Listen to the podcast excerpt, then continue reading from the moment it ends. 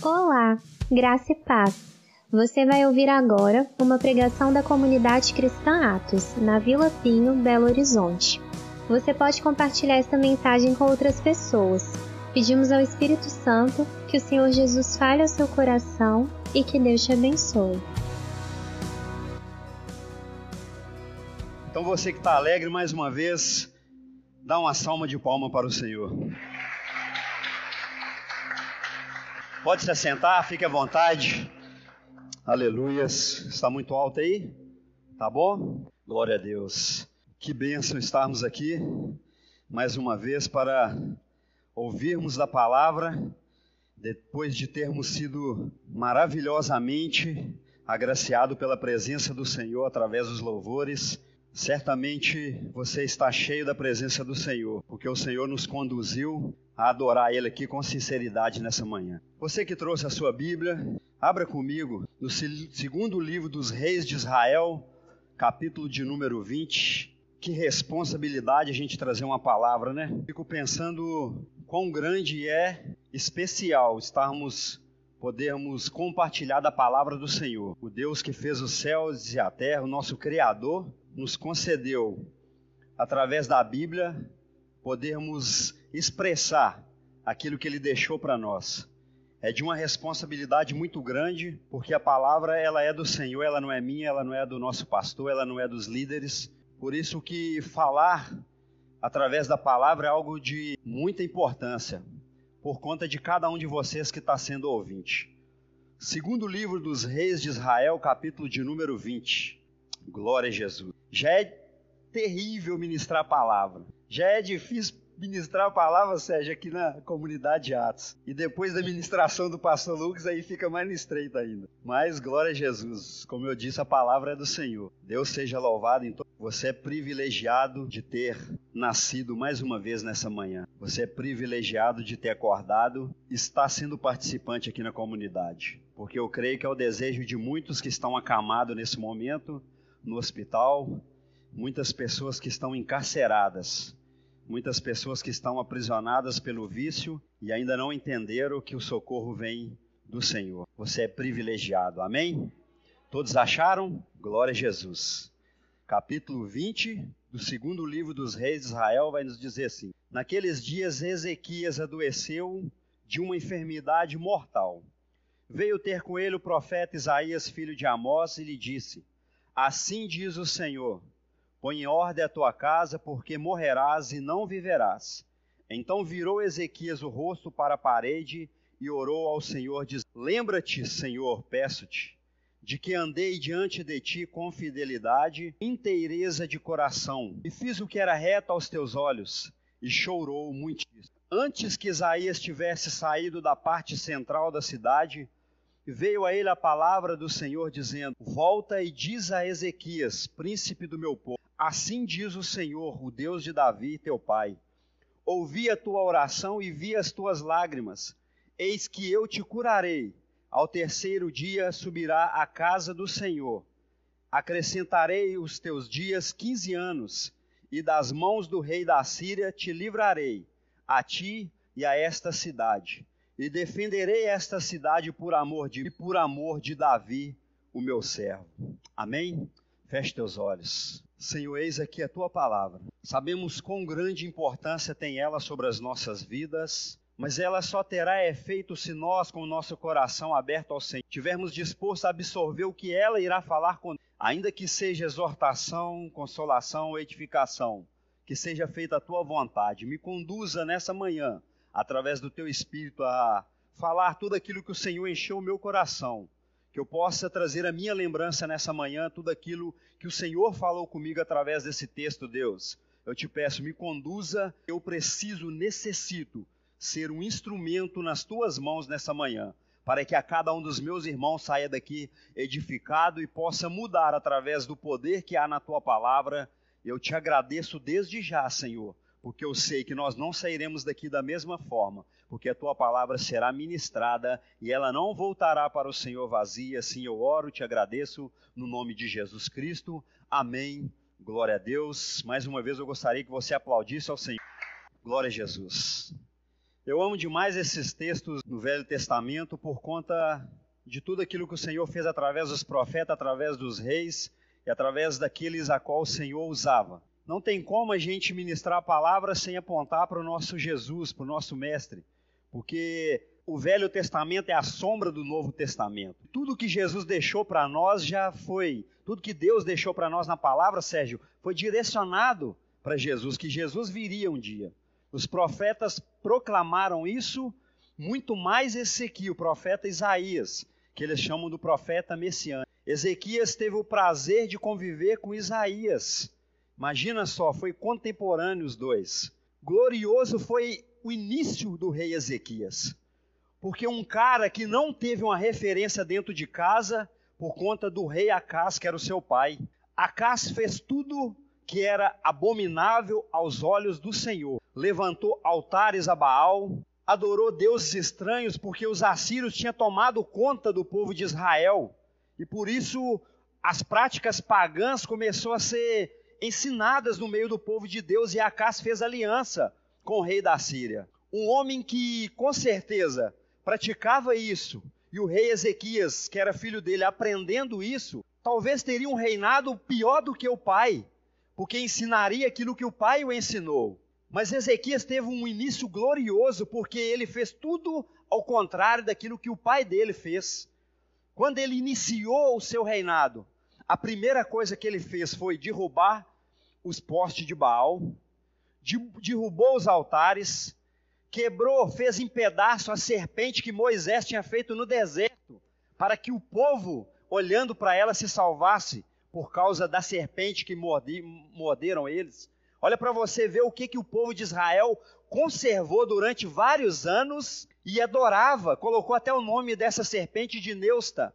Então Ezequias veio quebrando tudo aquilo que o pai dele fazia, e ele percebeu que não era aquilo que Deus queria para o povo de Israel, porque o povo estava inclinando para o mal. Acas foi tão mal, mas tão terrível no seu reinado, que ele até ofereceu filhos dele em sacrifício para ser queimado por conta desses deuses. Mas Deus preservou dos filhos deles Ezequias, porque Deus tinha um propósito no meio do povo de Israel. E da linhagem de Davi viria Ezequias, que também viria o nosso mestre Jesus. Então Deus preservou Ezequias, que não quis colocar tudo aquilo que o pai dele ensinava no seu coração. Mas ele teve um início glorioso, como eu disse, ele quebrou tudo aquilo que fazia o povo errar, que fazia o povo pecar. Ele chamou os sacerdotes, os levitas, e falou: ó, santifica todos vocês e vamos para a casa do Senhor e vamos santificá-la. Abriram as portas da casa do Senhor, que estava uma imundícia de tudo aquilo que eles estavam oferecendo de sacrifício para o povo pagão, limpou, santificou a casa. O início glorioso do rei Ezequias, porque não se pegou nos amuletos que o pai dele pegava. Não quis que a casa do Senhor se mantesse suja, mas queria limpar ela para que o Senhor, através dessa atitude, dessa obediência do povo, o Senhor olhasse novamente para o povo de Israel e começasse a fazer com que a glória dele se manifestasse através da vida de cada um deles. Ezequias começou muito bem, começou arrancando essas coisas que o pai dele ensinou. Hoje nós vemos o quanto reflete comigo você que iniciou um dia a sua carreira com Cristo, que você iniciou a sua caminhada com Cristo. Você talvez poderia ter ido pelo caminho da sua família, do seu pai, da sua mãe, do seu irmão, eu não sei como que você aprendeu na sua casa, ou como que você aprendeu no seu início da, da, da sua vida, das práticas, talvez do mundo. O rei Ezequias tinha tudo para aprender da forma que o pai dele quis, mas ele não, não, não quis. Ele quis quebrar essa barreira, ele quis quebrar essa, essa genética amaldiçoada que poderia afetar muito mais o povo de Israel.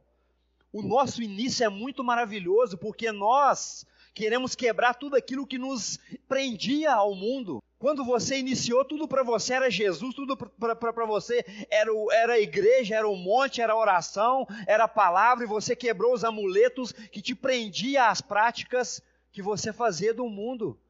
Você limpou o templo, que é o nosso templo, o Espírito Santo, você se santificava, Olha para você ver o que, que Ezequias fez para que o Senhor voltasse os olhos novamente para o povo de Israel. O início glorioso, o início maravilhoso. Mas sabemos que a nossa caminhada ela tem espinhos, ela tem pedras que nós tropeçamos, nos machucamos. Isso vai nos cansando, isso vai nos fadigando, isso nos torna talvez fazer com que nós afastamos daquilo que nós iniciamos. As coisas já começam a ser introduzidas novamente nas nossas vidas. Começamos a adquirir novas práticas, começamos a adquirir outras práticas que nós achamos que nunca iríamos praticar mais, e vão sendo introduzidas em nossas vidas sem talvez a gente ao menos perceber, mas vão sendo introduzidas. E o Senhor é um Deus de permissão. O Senhor é um Deus que deixa nós andar através do controle dele, para ver aonde que nós vamos, para que nós venhamos aprender através disso. Ezequias conduzia o povo de forma maravilhosa. Era um homem bem sucedido na parte militar, porque ele ganhava as, as guerras. Ele não fez aliança com o rei da Síria, pelo contrário, ele orou ao Senhor quando o rei Senaqueribe afrontou o povo de Deus e falou assim: ó, vocês vão acreditar no rei Ezequias, porque os outros deuses não pôde salvar as outras nações. Você acha que o Deus de vocês vai conseguir salvar vocês? Foi uma afronta e o rei Ezequias, ele não quis ir com carros e cavalos para ganhar essa guerra, mas ele ganhou no joelho na oração, ele apresentou uma carta para o Senhor e falou: Senhor, olha aqui o que, que o rei Senaqueribe está falando. Que não venha sobre nós essa opressão, que não venha sobre nós esse cativeiro, porque o que será de nós se nós formos levar os cativos e o teu nome vai ser manchado? O teu nome tem que ser glorificado, Senhor. Ouve essa afronta do rei Senaqueribe. E o Senhor, através do profeta Isaías, foi até o rei Ezequias e falou só: não foi contra você que ele afrontou. Essas palavras não é contra você, mas é contra mim. E Deus deu um jeito na vida do rei Senaqueribe. Deus deu um jeito na nação da Síria porque talvez nós queremos que as nossas próprias forças vençam uma guerra, com os nossos próprios é, projetos, a gente maqueia, a gente tenta, mas a oração, a eficácia da oração, ela é muito grande quando a gente fala, Senhor, não é contra mim, mas é contra o Senhor. E o Senhor percebeu isso e não ganhou aquela batalha na guerra, ele ganhou através de um ato maravilhoso que os anjos do Senhor dissipou todo o exército do rei da Síria, sem Ezequias levantar um carro e um cavalo e um soldado para guerrear aquela guerra. Um homem que colocava todas as vezes diante do Senhor em oração aquilo que ele precisava. Começo glorioso, mas nesse momento de caos externo, existia dentro de Ezequias um caos interno. Talvez o Senhor tenha nos dado êxito nas nossas batalhas externas, você chama o povo para orar, você chama a igreja para orar, você chama a sua esposa, o seu esposo para orar, você chama a sua família para orar. As batalhas externas, mas tem batalhas que são internas, que é só você e Deus. E o Senhor, através de êxito que Ele nos dá das nossas batalhas externas, não quer dizer que Ele não quer tratar com nós, com a nossa batalha interna. Pelo contrário, no primeiro versículo, versículo que nós lemos, vai falar que o rei Ezequias adoeceu de uma enfermidade mortal. E Deus fala com Isaías: vai lá e fala que ele morrerá dessa doença. Ele, vai, ele fala dessa forma: assim diz o Senhor: põe em ordem a tua casa, porque você morrerá e não viverá. Talvez o rei Ezequias estava tendo êxito na sua batalha externa, porque ele colocava todo mundo para orar: vamos jejuar, vamos consagrar, essa batalha vai ser nossa, a guerra é nossa. Mas Deus por mais que Ele nos dá a vitória na nossa guerra externa, Ele vem com uma palavra reta para as nossas vidas. E Ele quer tratar com nós, na nossa batalha interna, de uma forma reta, correta. Ele não quer fazer rodeio. Veja que ele mandou o profeta Isaías falar só: conserta a tua casa, porque você vai morrer e não vai viver. Talvez o rei Ezequias, Diego, falou assim: Poxa, eu estou tendo êxito na minha guerra externa, porque todo mundo me ajuda, o Senhor está comigo, então, se o profeta vai vir, ele vai me dar uma palavra de cura. Mas o Senhor sabe o que, que se passa dentro de cada, de cada um de nós. Ele sabe o que, que é preciso ser tratado aqui dentro para que essa guerra interna ela seja curada. E o Senhor vai com a palavra dura para Ezequias e fala só: conserta a tua casa, porque você morrerá e não viverá. O que, que é consertar a casa, irmãos? Ezequias sabia o que, que ele precisava consertar. Ezequias sabia o que, que passava dentro dele, que ele necessitava de conserto. Ele estava com a enfermidade porque Deus permitiu essa enfermidade. Era uma úlcera. E o rei, o profeta Isaías fala só: você vai morrer e não vai viver. Deus quer tratar com as nossas guerras internas.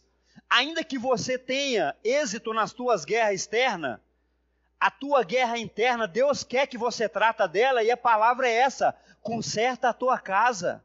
Conserta a tua casa. Talvez essa essa enfermidade que você tem tentado tratar ela dentro de você e você não tem tentado consertar ela, é o perdão que você não libera para o teu irmão. Essa guerra interna que você fala, não, se o Senhor me dá êxito na minha guerra externa, poxa, o Senhor está comigo, essa guerra interna aqui é, é fichinha. Não, Deus vai com a palavra precisa, fala só, conserta. Não quer dizer que você tem êxito no teu casamento, não quer dizer que você tem êxito no, no, na tua casa, no teu trabalho, não quer dizer que você é um líder na tua igreja, que eu não quero tratar dessa guerra interna que há dentro de você, e talvez é isso, você tem é, conduzido essa guerra interna da forma errada, e o Senhor fala, conserta, libera o perdão para o seu irmão, para de ocultar esses pecados da tua família, da tua esposa, do... para de ocultar esses pecados do teu líder, do teu pastor. Não tem como dar rodeios no Senhor, o Senhor sabe. Por isso que Isaías foi com a palavra e fala assim: ó, tá tendo um bom êxito na tua guerra externa, porque Deus vê o todo. Deus viu o povo, ele precisava do povo. Mas aí quando Deus vai de encontro no pessoal, ele fala só: assim, conserta a tua casa, porque essa guerra interna precisa ser consertada. Ezequias sabia essa úlcera, o que estava provocando ela. Talvez nós temos criado uma úlcera dentro de nós por falta de perdão, por falta de arrependimento, porque nós tentamos é, dividir Deus com aquilo que não é da vontade de Deus e os dois não podem andar juntos. Como pode nós servir a dois senhores? Jesus falou, não pode uma, uma fonte jogar água amarga e água doce. É necessário que você reflita dentro de você e conserte essa guerra interna. Primeira coisa, não quer dizer que nós temos êxito na nossa guerra externa, que a nossa guerra interna nós não precisamos resolver ela, pois precisa. Jesus, o nosso Deus, fala: conserta a tua casa. E talvez a primeira coisa que nós íamos fazer é murmurar. Porque o, o profeta vem, poxa, o profeta é Isaías. Eu apresentei a carta ao Senhor, eu falei, Isaías, olha para você ver apresentei, Deus foi com a palavra, nós vamos ganhar essa guerra. Estão afrontando a mim, poxa, eu estou tendo êxito. O profeta Isaías está vindo, está tá chegando no palácio. Vai me dar uma palavra de cura, estou esperando. Me dá uma palavra dura. Talvez o rei Ezequias poderia falar assim: agora que eu vou chutar o balde mesmo. Já que eu vou morrer, já que não tem mais jeito, agora que eu vou picar o pé, vou chutar o balde, e vou ir para o mundo. Porque talvez quando a palavra vem de encontro às nossas vidas e não é aquilo que nós queremos, o que, que nós vamos fazer? Ou nós vamos consertar de uma vez, ou então nós vamos, ó, bandeirar de uma vez só. Mas o rei Ezequias, ele fez algo maravilhoso que é de ensino para cada um de nós. Virou o rosto para a parede e orou ao Senhor. Eu lembro do rei Acabe quando ele foi comprar a vinha de Nabote, porque estava do lado do palácio, aquela vinha maravilhosa.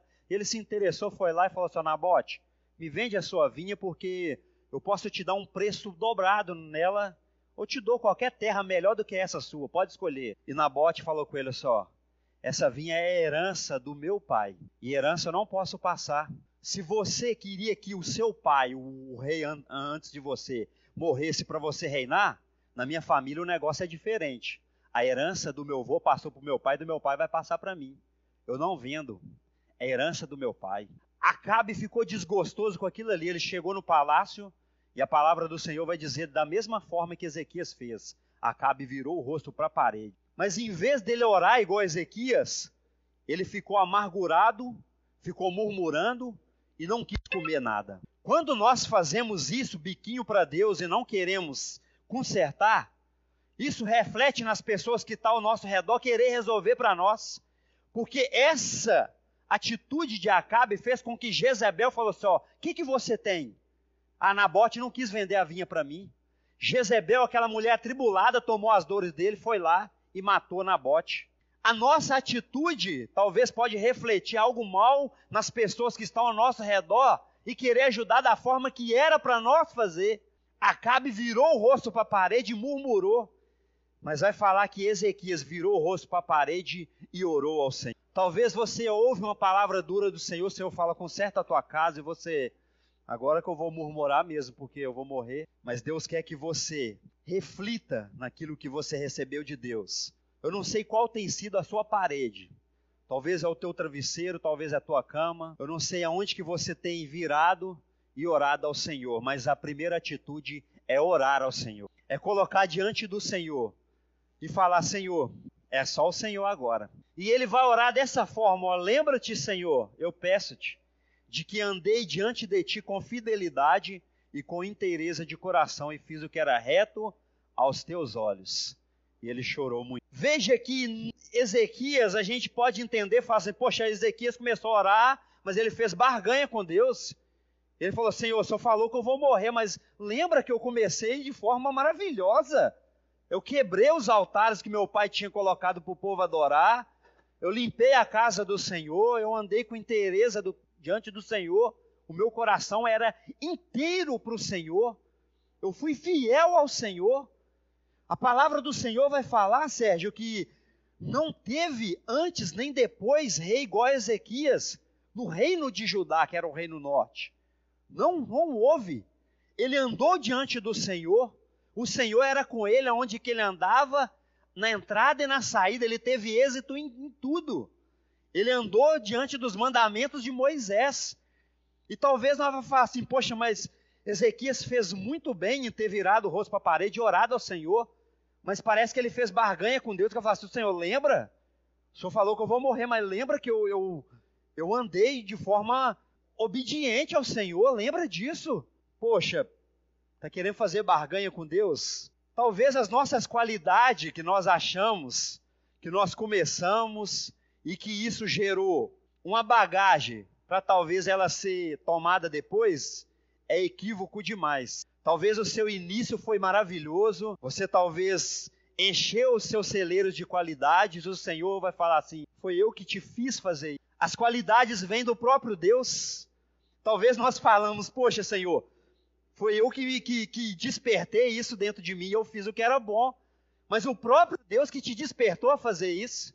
O próprio Deus é que fez Ezequias nascer naquele ambiente mau e fez ele ter um reinado bom. E ele ora ao Senhor falando isso. Mas o próprio Deus, com a palavra dura que deu ele, Deus fez com que ele tivesse a atitude de orar e lembrar dessas coisas. Porque a oração de Ezequias não foi uma barganha com Deus. Porque nós não sabemos como orar, mas o Espírito Santo, com gemidos inexprimíveis, nos ajuda a levar as palavras para o Senhor. Foi o próprio Deus que impulsionou o Gideon a Ezequias orar dessa forma, para quê? Para que ele lembrasse do início dele, porque depois ele cometeu algo que não era bom aos olhos do Senhor. Olha para você ver, o próprio Deus fez com que as palavras deles fosse lembrança na cabeça dele. Ele falou assim: Poxa, Senhor, eu comecei bem demais, eu andei fiel ao Senhor, eu andei meu coração inteiro ao Senhor. Ele começou a lembrar da, da forma que ele começou, aos 25 anos de idade, reinar o povo de Israel. Aquilo ali foi trazendo à memória, ele começou a orar isso. Poxa, Senhor, eu comecei tão bem, eu quebrei os, as estátuas de, de Baal, andei correto diante do Senhor. Eu creio que foi por isso que ele começou a lembrar. Isso tão maravilhoso que ele teve de andar com Deus, que a palavra vai continuar nos dizendo que ele depois ele chorou muitíssimo, porque trouxe a reflexão, o que ele começou. E isso trouxe para ele algo de arrependimento. Porque quando vem a palavra dura de Deus para cada um de nós, é para que nós venhamos refletir da forma que nós andamos e aonde que nós tropeçamos e erramos que nós estamos cometendo algo ao contrário de Deus. A oração de Ezequias foi isso, não foi barganha com Deus. O próprio Deus fez ele lembrar: olha, Ezequias, da forma que você era, e agora você precisa consertar a tua casa. Ele começou a lembrar daquilo ali, orando e chorou muitíssimo. A oração de um justo, ela pode ir em seus efeitos. Mas nós sabemos que não há um justo sequer, mas a oração de um justificado por Deus, por Jesus Cristo, ela tem muita eficácia. Nós aprendemos aqui que Ezequias, ele orou ao Senhor, a oração de um justificado, e ele chorou muitíssimo.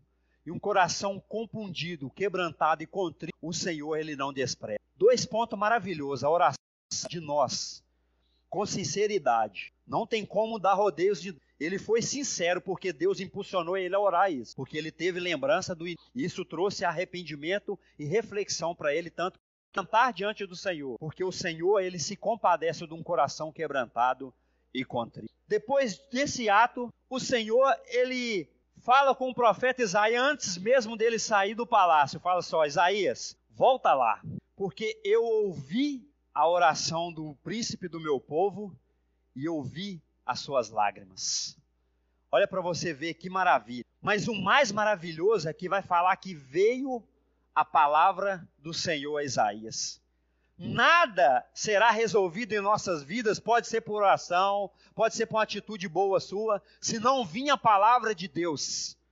Antes mesmo de Isaías, o profeta, sair do palácio, veio a palavra de Deus para a vida dele. E Isaías ouviu a palavra de Deus e foi passar para o para o rei Ezequias: Diz ao príncipe do meu povo que eu ouvi a sua oração e ouvi as suas lágrimas. Deus, ele não está com os ouvidos tapados para que não possa nos ouvir. Até a oração insincera nossa, Deus ouve. Até a oração que nós talvez falamos assim, nossa Deus, hoje eu usei palavras que duvido que Deus não vai levantar do trono de maneira nenhuma. Mas Deus sempre ouve a nossa oração através do Espírito Santo que nos ajuda, a oração chega ao Senhor. E Deus, através da palavra, fala assim: ó, a palavra do Senhor veio a Isaías e ele voltou, porque Deus falou assim: ó, ouvi a oração do príncipe do meu povo e vi as suas lágrimas. Talvez a sentença para nós é não tem mais jeito.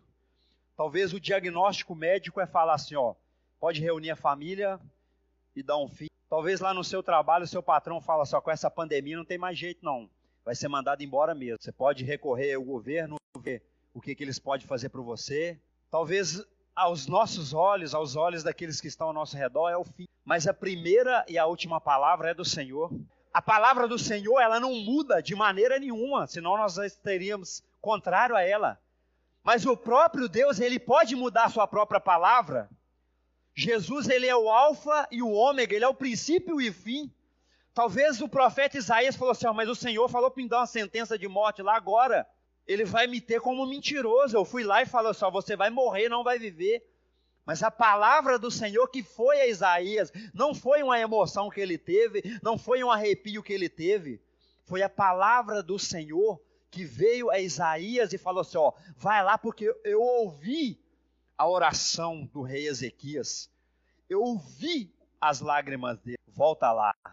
Talvez a gente pense que para a gente ser curado, para a gente ser restaurado, para a gente ser vivificado pelo poder do Senhor, a gente precisa de várias coisas, mas vai falar que veio a palavra do Senhor, Sérgio. Talvez muitos aí tenham sido enganados, tenham sido discipulados errado por causa de eu vou numa campanha aqui, eu vou numa campanha ali, é uma toalha, é uma caneca, é a manta de não sei o quê. Daqui uns dias começa a fazer até uma campanha da dessa caneta azul, do jeito que está indo. Então são algo que as pessoas acham que para ter a cura, para ter restauração, precisa de várias coisas, mas olha para você, veio a palavra do Senhor a Isaías e ele foi dar a palavra. A primeira palavra é do Senhor e a última também é do Senhor. Se talvez você recebeu uma palavra de que não tem jeito, talvez você recebeu, fala só, é o fim. Não continue pelejando por esse projeto, não continue sonhando porque não tem mais jeito. O próprio Jesus já te falou, porque as condições que você está, você não vai conseguir. Mas talvez você trouxe o reflexo à tua vida e tem tentado consertar a tua casa, que você tem orado ao Senhor com sinceridade e o Senhor vai ouvir a tua oração e a última palavra será dele. E ele volta ao rei Ezequias e ele dá uma palavra para ele, que é justamente essa. O Senhor vai falar assim ainda: Eis que eu curarei ele e ao terceiro dia ele subirá à casa do Senhor. E ele volta lá e ainda fala assim, ó: Acrescentarei aos teus dias quinze anos, e das mãos do rei da Assíria te livrarei, a ti a esta cidade, por amor e por amor de Davi, o meu servo. Então não é os êxitos que nós conquistamos externo, que nós não vamos ouvir uma palavra de Deus para conserto para nós consertarmos a nossa guerra interna. A próxima atitude depois disso não é de nós virarmos o rosto para a parede e murmurar, mas pelo contrário, orar ao Senhor e com sinceridade. O terceiro ponto é que a primeira e a última palavra ela é do Senhor, porque Deus ele ouve a nossa oração e ele as nossas lágrimas. E o quarto ponto, o Senhor, ele faz isso não é porque nós somos bons. O Senhor faz tudo isso não é porque nós é, colocamos a nossa sinceridade diante dele, ainda que seja necessário. Não. Ele vai falar, acrescentar 15 anos na vida do rei Ezequiel, e vou livrar ele e o meu povo do exército do rei da Síria, por amor a mim e por amor ao meu servo Davi. Por que, que o Senhor faz tudo em nossa vida? Por que, que tudo que nós passamos tem um, tem um propósito? Porque isso já foi estabelecido no padrão de Deus. Deus já maquinou algo para que nós venhamos viver segundo a vontade dele, segundo o controle dele. Veja que o Senhor ouviu a oração, deu uma palavra para que ele refletisse. Não foi porque Ezequias nasceu e queria mudar o mundo. Não foi porque Ezequias começou a mudar tudo lá no reinado de Israel. Deus vai fazer isso por amor a ele mesmo, porque Deus tinha um projeto, Deus tinha um plano. Em Mateus 1, versículo do número 9 e do número 10, vai falar sobre a genealogia de, de Jesus. E lá é citado o rei Acás e o rei Ezequias. Veja que na linhagem de Davi iria passar o rei Acás, que foi mau, e o rei Ezequias que ia nascer, que daí teria a linhagem até chegar Jesus.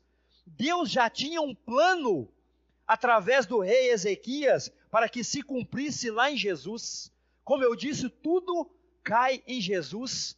Então, se Deus trouxe essa reflexão para a vida de Ezequias, ele teve a atitude de orar ao Senhor, e o Senhor acrescentou 15 dias na vida dele, para ele consertar a vida dele, é porque o Senhor tinha um projeto através do rei Ezequias para que Jesus um dia reinasse sobre o mundo. Por amor a mim, Deus foi falando: eu vou acrescentar, eu vou curar ele, ao terceiro dia ele vai na minha casa, eu vou acrescentar 15 anos da vida dele, por amor a mim. Tudo é por amor a Deus.